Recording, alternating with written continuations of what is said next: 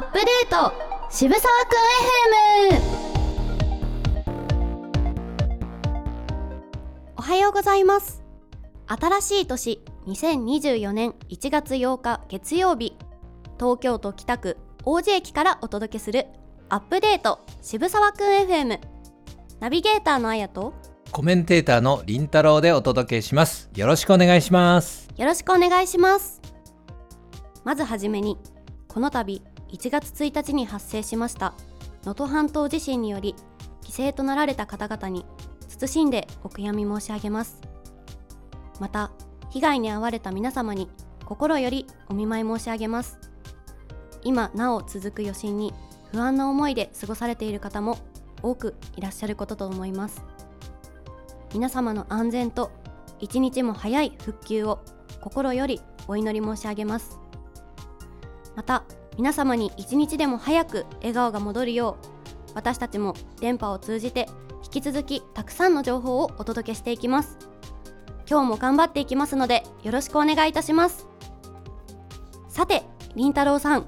はい。NHK 紅白歌合戦はご覧になりましたか？もちろんです。ここ北区から水森かおりさんそしてエレファントカシマシさんがご出演されてましたよね。はい北区を愛する者として大変喜ばしいことですね。はい。ステージも本当に素晴らしかったです。うん。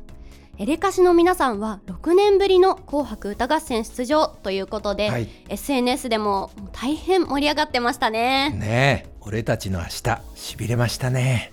宮本さん会場の中で駆け回って存分に暴れてましたね、そうですね。はい宮本さんのあの力強い歌声とそして全身でこう思いを表現される様子がすごく心に響いて感動してしまいました。感動しました。うん。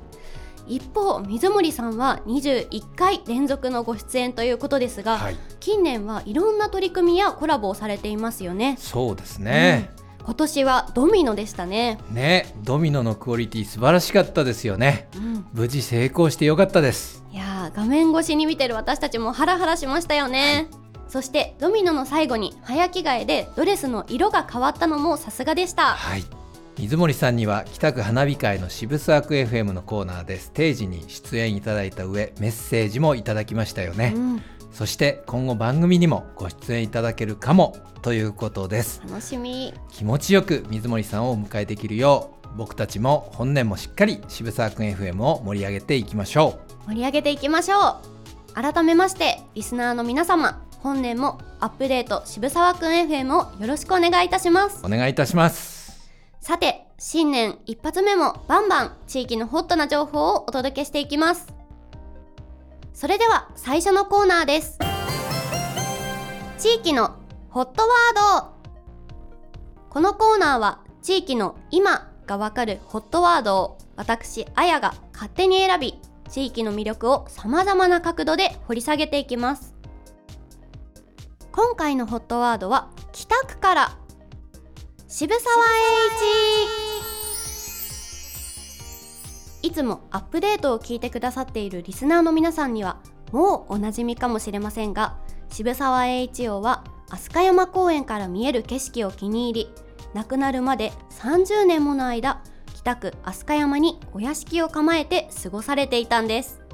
その渋沢栄一王が肖像となります1万円札の新紙幣の発行が今年7月3日に決定しました。はい。渋沢栄一郎は大河ドラマ「青天を衝け」でも描かれている通り近代日本経済への功績を高く評価されている歴史上の人物ですよね。偉大な方ですね本年は新一万円札発行の年でありその出来事に向けて様々な取り組みが行われているので改めて渋沢栄一王について理解を深めていきたいと思います。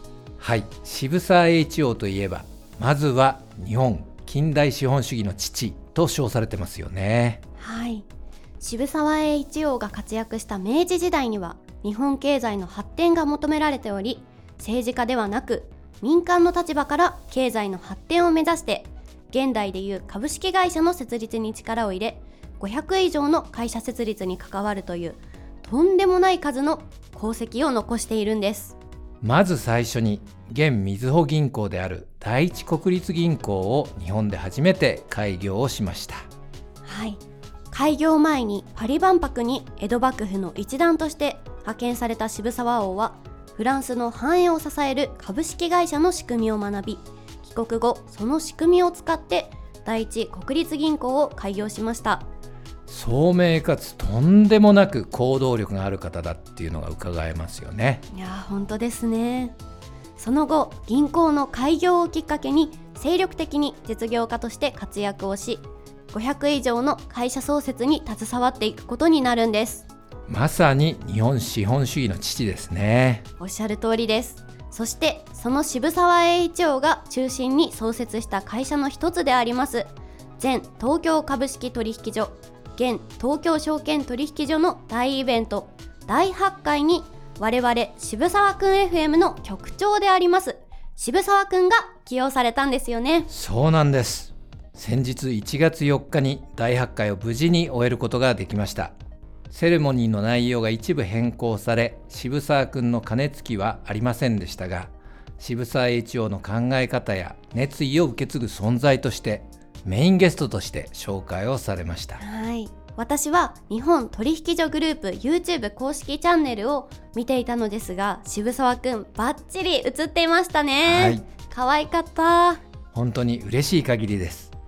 セレモニー中も参列者と一緒に並んで参加をしていました渋沢くんやってくれましたね。はい。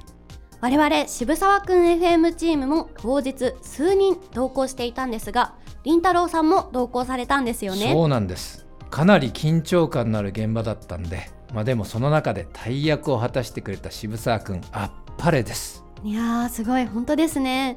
現場がどんな様子だったのか気になります。はい。僕も初めて参加をしたんですが、まず報道陣の多さにびっくりしました。うん、厳かな雰囲気の中セレモニーは順調に進行して無事2024年のスタートを迎えることができました。多分あの会場にいらっしゃった方しかわからないこの緊迫感とか緊張感とかがねきっとありますよね。はい。また当日第8回の配信を見ている方で X に渋沢くんかわいいとか渋沢くんとつぶやいている方もいらっしゃいました。本当にありがたかったですね、うん。渋沢君も本当にお疲れ様でした、えー2024年の経済の象徴といえるこの第8回への起用で多くの方に存在を知ってもらい良いスタートを切れたのではないでしょうか。はい。渋沢栄一郎の精神そして理念を広く伝えるために誕生した渋沢くんをこのような大きな会に呼んでいただけたこととっても嬉しいですし渋沢栄一郎が日本経済に与えた影響の大きさを伺えますね。はい。そんな渋沢君を局長に迎えている我々渋沢君 FM も第8回に起用いただいた感謝を胸に引き続き頑張っていきましょはい。頑張りましょう。さて続いてのコーナーです。今週の地域グルメ。このコーナーでは地域のおすすめテイクアウトグルメをご紹介しますグルメレポーターのサーヤがおすすめテイクアウトグルメを持ってきてくれています。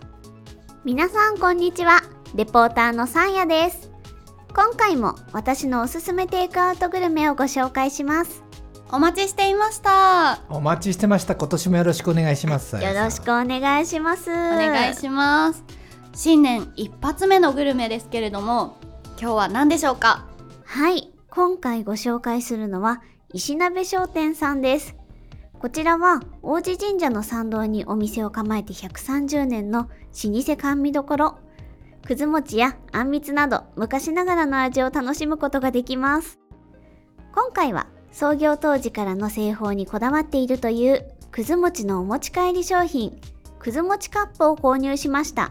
お正月ということでねお餅なんです。うんいいですねお餅。ははい。ぜひ食べてみてください。い。ではいただきます。どうぞ。このなんかカップもあのなんて言うんだろう。ちょうど手に収まるぐらいのサイズで、うん。なんか手土産とかにもすごく良さそうですね。いいですよね。あんみつ風なじ感じであ食べやすいし。そうですね、はい。まさにあんみつ風ですね、見た目。きつねちゃんが書いてあって可愛いですね。カップの、ねね。表にシールではい。きつねちゃんが入ってますね。さすがお家ですね。はいい じゃあいただきます。はいどうぞ。ただいてみます。こちらきな粉と黒蜜を自分でかけるのがすごく楽しいですよね、うんはい。自分好みに味が調整できるのがね、いいですよね、うん。はい。きな粉も黒蜜も大好きなのでちょっとたっぷりかけちゃいました。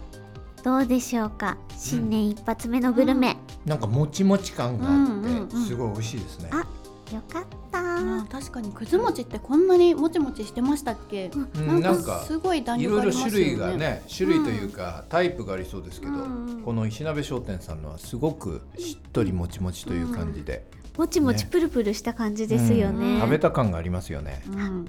いいですよね。でもこれもあれですよね、さやさん。すごくはいヘルシーというか、そうなんですよね。実はすごく低カロリーでうん。こんなに甘くて満足感たっぷりなのに、うんすごく低カロリーということでご褒美スイーツとしてもいいですよね、うん。減量中の、ね、アスリートとかももしかしたらこれなら食べれるかもしれないっていう感じの、うんうんうん、ね、ちょっとどら焼きは差し入れして食べれないけど。あげたい。はい。そうきな粉も黒蜜もすごく体にいいのでね、うん。いいですよね。確かに。これはなんか健康志向な方とか、女性もすごく人気出そうですね。そうですね、うんなんかくず餅自体も腸内の消化を助けてくれる役割があるみたいで、うん。すごくお腹をきれいにしてくれるみたいなんです、うん。でも若い方とかってくず餅とか食べたりします？いや私もあんまり実は今まで食べたことなかったんですけど、でもなんかすごい美味しいし、体にもいいしヘルシーって聞いてあ逆になんかこれから流行るかもしれないな、みたいなあ確かに。感じがしました伝ね。承していくべきスイーツかもしれないですそうですよね。なんかこのね黒蜜もしっかりこう甘さがあるので、なんて言うんだろうこうスイーツ感もしっかり感じられるというか3時のおやつに食べたいなって思いぴっました。たりですね、うん。現在は一年中販売されているくず餅ですが冷蔵技術が発達する前は冬場にしか製造できなかったそうなんです。お餅は冷えすぎても硬くなってしまうため夏場は冷蔵庫の野菜室冬場は暖房の効いたお部屋に常温保存がおすすめとのことですまた少し冷やしても美味しくいただけるそうですよ次回もとびきりのテイクアウトグルメをお持ちします私、サーヤがやっているインスタ、X、TikTok、レモンエイトもぜひチェックしてみてください。渋沢くん FM と検索してみてくださいね。以上、サーヤでした。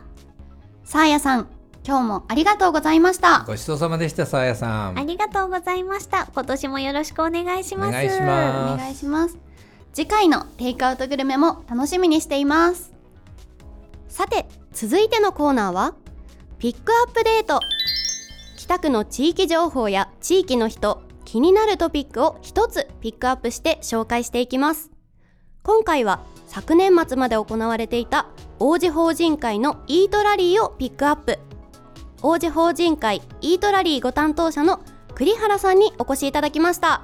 栗原さんよろしくお願いします。はい。公益社団法人王子法人会イートラリー実行委員会の栗原です。よろしくお願いいたします。よろしくお願いします。え早速昨年10月から3ヶ月間開催されていたモバイルスタンプラリーイートラリー2023約250店舗ある北区の参加飲食店で食事をするとスタンプがもらえるもので参加費無料そして必要なものはスマホのみという手軽さから多くの方が参加するイベントです。栗原さん今年はどのくらいの参加者がいらっしゃったんでしょうか？はい。おかげさまで第2回目の今年はイートラリーの参加者が1900名を超え参加されている方がお店に来店された来店者数が3200名を超えました。またイートラリーホーム画面からの参加店舗の検索した回数が16万回を超えていると聞いています。16万回？すごいですね。ありがとうございます。いや大盛況ですね。私もあの北区で働いているのでランチに入ったお店などでこのイートラリーの広告を何度もお見かけしましたし実際私自身も参加しました。ありがとうございます。今年は X でも参加者の皆さんがハッシュタグ北区イートラリーとつけてたくさん投稿されていましたよね。これもですね予想外に参加者の方々の投稿が多く、はい。その美味しい投稿を見てお店に行きますという方も増えてきたのが本当に嬉しいですね、うん。いいですね。なんか他の方のを見てあここ行ってみたいとかこんなお店あったんだみたいなこう知るきっかけになりますよね。X を見ていると60個もスタンプを集めたという猛者もいらっしゃいましたねこれもすごいことで50個60個のスタンプを集める方が何人もいらっしゃってびっくりしました、うん、それだけ魅力ある素敵な美味しいお店が北区にはいっぱいあるということだと思います。いや本当にそうですね。私もあのインスタグラムとか X を見てまだまだ知らないお店たくさんあるので今回のこのイートラリーでこう知れたお店っていうのもありますたくさん。ありがとうございます、うん、栗原さんの個人的な今年のイートラリーの感想であったり今後の展望などあれば教えてください。今年も想像以上の好評でイートラリーを終えることができました。山中区長や渋沢君のおかげもあってこのイベントが成功したんだと思います。本当にたくさんの方の協力あってのこのイートラリーでしたね想像以上に北区を愛する方がすごく多いんだなというふうに感じました。うん本当ですね。ちなみにこの北区イートラリー来年も開催していただけますでしょうか？もちろん開催する方向で検討しております、うん、今年も楽しみにしてください。楽しみにしてます。王子法人会役員の栗原さんを招いてお話を聞いていきました。本日はありがとうございました。ありがとうございました。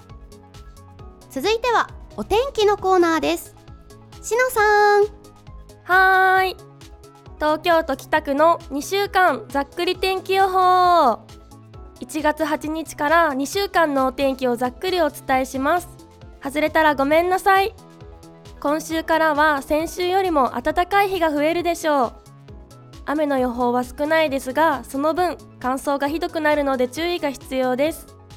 最近は加湿器をつけて過ごしてるんですけど1台じゃ足りないくらい乾燥がすごい気がします。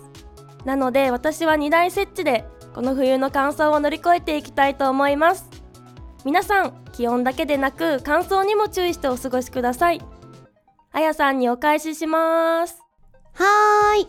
2大体制で保湿と乾燥対策バッチリですね。うん2大体制素晴らしいです。いや見習わなくちゃいけないですね今年は暖冬とはいえどまだまだ厳しい寒さは続きますね。そうですね。この時期になると鍋料理やおでんなど温まる料理が恋しくなりますよね。いやわかります。最近はおでん屋さんがちょっとブームなんですよね。うんそうなんですね。屋台とかではないんですか？はい。最近あの代々木や六本木にもおしゃれなおでん屋さんがあって赤羽にも今年おでん屋さんがオープンしたりと、注目を浴びているんです。なるほど。それはいいですね。冬は特に体におでんが染みますよね。この時期に機会があればぜひ行きたいです。はい。ぜひ足を運んでみてください。